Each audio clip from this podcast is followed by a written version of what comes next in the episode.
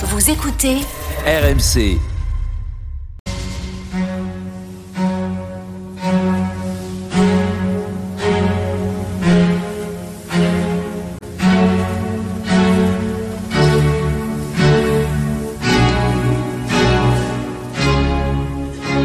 Église d'aujourd'hui, une émission de Régis Burnet. Bonsoir et merci de nous retrouver pour Église d'aujourd'hui, votre moment de réflexion du dimanche. Connaissez-vous l'histoire du catholicisme au XIXe siècle? Il faut bien avouer qu'à part quelques spécialistes, peu d'entre nous s'y connaissent. Une des clés d'entrée est certainement de s'intéresser à ceux qui l'ont dirigé, cette Église. Je veux parler des évêques. Et voici que vient de paraître un monumental dictionnaire des évêques français du XIXe siècle, dont je reçois ce soir l'auteur. Bonsoir Jacques-Olivier Boudon. Bonsoir. Vous êtes historien, vous êtes professeur d'histoire contemporaine à la Sorbonne et je viens de le CERF, le dictionnaire des évêques français du 19e siècle. C'est un ouvrage très impressionnant. Alors j'ai une première question, Jacques-Olivier Boudon. Pourquoi est-ce que vous avez euh, fait ce dictionnaire? À l'origine, j'ai consacré une thèse de doctorat à l'épiscopat français concordataire, c'est-à-dire que je m'étais intéressé à leurs origines sociales, à leur formation, à la, à la manière dont ils étaient nommés, et puis je les, je les laissais, euh, si je puis dire, au moment de leur entrée dans, dans leur diocèse. J'avais alors déjà, ça fait une trentaine d'années, euh, le projet d'un dictionnaire que j'ai fini par conduire parce que au fur et à mesure des, euh, des anniversaires, on m'a ressollicité pour travailler sur l'épiscopat. Donc je me suis dit que je le ferais tout seul et que je consacrerais euh, des notices à la fois aux évêques concordataires, mais aussi à quelques personnalités qui ont marqué le 19e siècle sans être concordataires. Et puis j'ai ajouté de courtes notices pour les évêques missionnaires. Alors peut-être pour, pour rentrer directement dans le dictionnaire, euh, concordataire, ça veut dire quoi? Les évêques concordataires, ce sont les évêques qui ont été nommés en vertu du Concordat de 1801, euh, c'est-à-dire nommé par le chef de l'État, Bonaparte au début de la période, et puis euh, les souverains, les présidents de la République euh, à la fin du, du 19e siècle. pour être, pour devenir évêque, il, il faut aussi avoir reçu l'investiture canonique du pape. C'est prévu par le Concordat. Il y aura des crises au cours du 19e siècle, mais globalement, la, les relations entre la France et le, et le Saint-Siège se sont bien passées pendant, pendant ce siècle. Alors vous êtes aussi un spécialiste de Napoléon, on est en pleine, célébration de, Napoléon. Euh, justement, euh, la, politique euh, du consul, du premier consul, et, puis ensuite de, l'empereur, c'est une sorte de, rapprochement, et donc quelquefois il y a des, liens très forts, hein, une sorte d'alliance du trône et de l'autel, on dira après. il y a des liens très forts entre, entre, entre la famille Bonaparte en particulier et l'Église. Je veux parler de, de, de, Monseigneur Fesch, le fameux Le cardinal Fesch, oncle de Napoléon, qui est une figure assez intéressante prêtre corse. Il avait fait partie de ces prêtres qui ont accepté la constitution civile du clergé, puis ensuite il s'est dégagé de l'Église, il est même devenu fournisseur aux armées. C'est à ce moment-là qu'il commence à constituer une très belle euh, collection de tableaux. Et lorsque euh, Bonaparte euh, signe le Concordat et doit former un épiscopat de 60 évêques pour la France de l'époque, il songe à son, à son oncle qui a quitté l'Église, mais qui va être ramené à l'Église, vers l'Église, par un des, personnages essentiels de cette négociation qui est Monsieur Emery, le supérieur des, Sulpiciens. Et donc il va, il va devenir archevêque de Lyon, c'est quand même un des diocèses les plus importants euh, en France. Puis cardinal dès, euh, dès l'année suivante, en, en, 1803. Il est même ambassadeur euh, de France auprès du Saint-Siège et il sera aussi grand aumônier de l'empereur. Donc il a, il reçoit tous les honneurs au, au, début de cette, de cette période. Justement, peut-être, alors ça nous sort peut-être un peu du, du, dictionnaire des évêques, mais pas, pas, pas totalement. Qu'est-ce qui explique cette, cette politique de, de, de Bonaparte, puis après de, de, Napoléon, de se rapprocher de l'Église? Euh, La Révolution avait quand même fait une, une rupture. Je ne pense pas que Napoléon ait une foi, euh, enfin en tout cas certains, certains disent qu'il avait une foi très importante. On, pourrait, on peut en douter, on peut en discuter. C'est quoi C'est du pragmatisme? euh, Napoléon est un grand pragmatique, il est agnostique par ailleurs, mais il est aussi un grand lecteur des philosophes des Lumières et il sait que la religion est essentielle pour euh, la garantie de l'ordre social. Et c'est pour cette raison qu'il se rapproche euh, du pape, rompant avec la tradition révolutionnaire, ce qui lui est d'ailleurs reproché par certains de ses collaborateurs. Mais il a compris qu'il fallait s'appuyer sur cette Église réfractaire essentiellement qui avait survécu à la Révolution. Cela suppose de passer par le pape et c'est c'est comme cela qu'il euh, engage des négociations en vue d'un concordat. Alors, on va aller assez vite, hein, pardonnez-moi, mais c'est vrai que le, dictionnaire couvre tout le 19e siècle et c'est un siècle assez... Euh, où il se passe beaucoup de choses.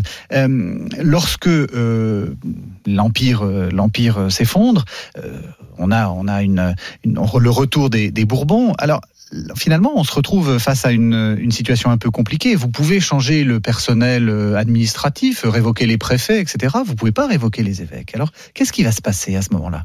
Alors, au moment de la Restauration, Louis XVIII avait l'intention de négocier, d'ailleurs il l'a fait, un nouveau concordat avec le pape, mais qui n'a jamais vu le, le jour, il n'a jamais été euh, promulgué.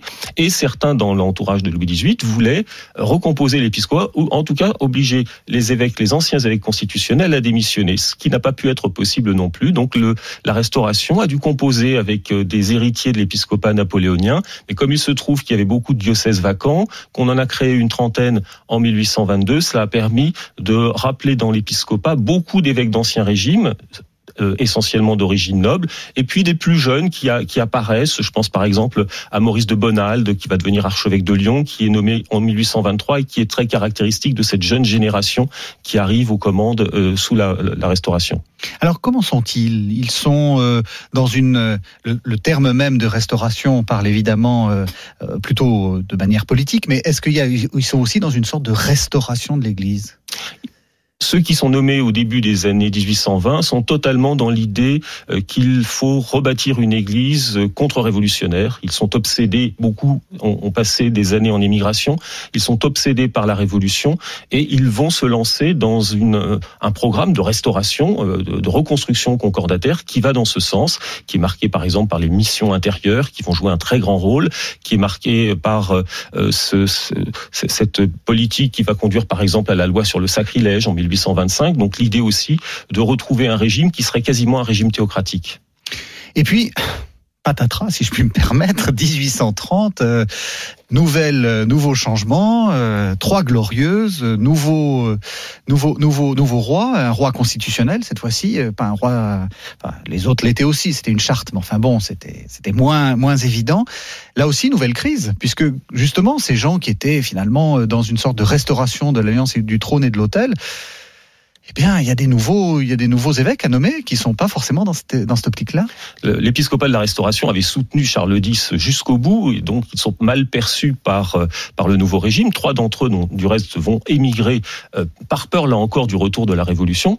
Et lorsqu'il faut nommer de nouveaux évêques, euh, la monarchie de Juillet va, chercher à trouver des, des personnes qui sont proches du régime. Et il n'y en a pas tant que ça, parce que le clergé est très très légitimiste. Alors on va nommer par exemple l'abbé Guyon à l'évêché de Beau Euh, l'abbé Guyon, c'est celui qui a euh, qui a accompagné euh, Talleyrand, l'abbé Grégoire, pardon, dans ses derniers moments, et qui est évidemment détesté par Rome. Donc ça va ça va provoquer une crise.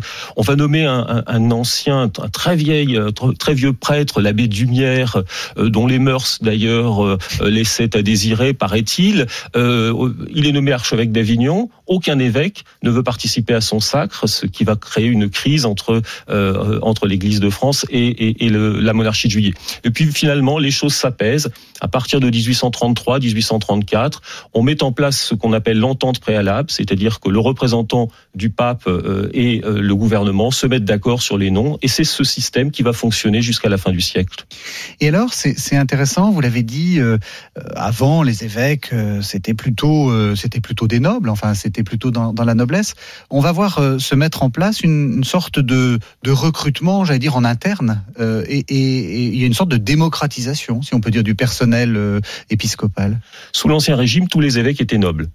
Euh, au début du 19e siècle, il y a encore une bonne proportion de nobles, ne serait-ce que parce qu'on reprend des évêques euh, d'ancien régime. Et puis progressivement, il y a une démocratisation, d'abord en faveur de la bourgeoisie et de plus en plus en faveur de la paysannerie, qui, euh, pour l'ensemble du 19e siècle, représente tout de même 20% des évêques nommés. Alors c'est une démocratisation qui est contemporaine de la démocratisation du clergé, même si l'épiscopat est tout de même plus bourgeois que ne l'est l'ensemble du clergé français. C'est intéressant parce que ça, disons que ça remet un peu en cause l'image du prince de l'Église tel que on, on, l'a dans, dans, nos têtes. Enfin, ce sont des, ce sont des quelquefois des petits paysans euh, euh, qui sont montés. Enfin, c'est presque de la méritocratie en fait.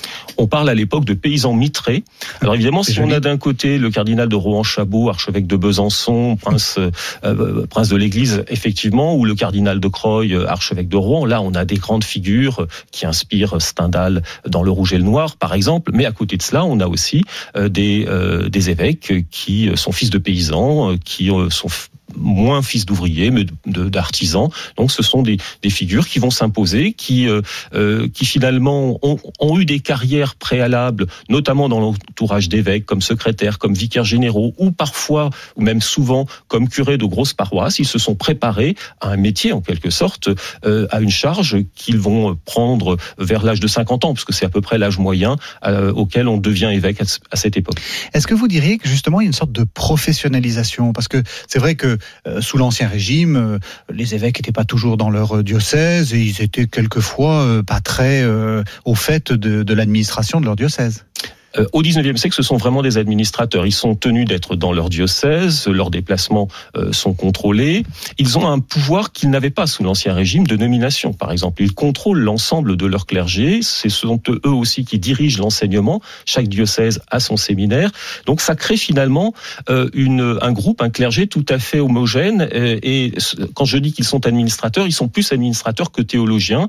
Ça tient aussi à leur formation, qui est une formation classique, pas très développée, pas très poussée à la différence des épiscopats allemands, par exemple, où tous les évêques sont docteurs en théologie. Ça n'est pas le cas de l'épiscopat français du 19e siècle.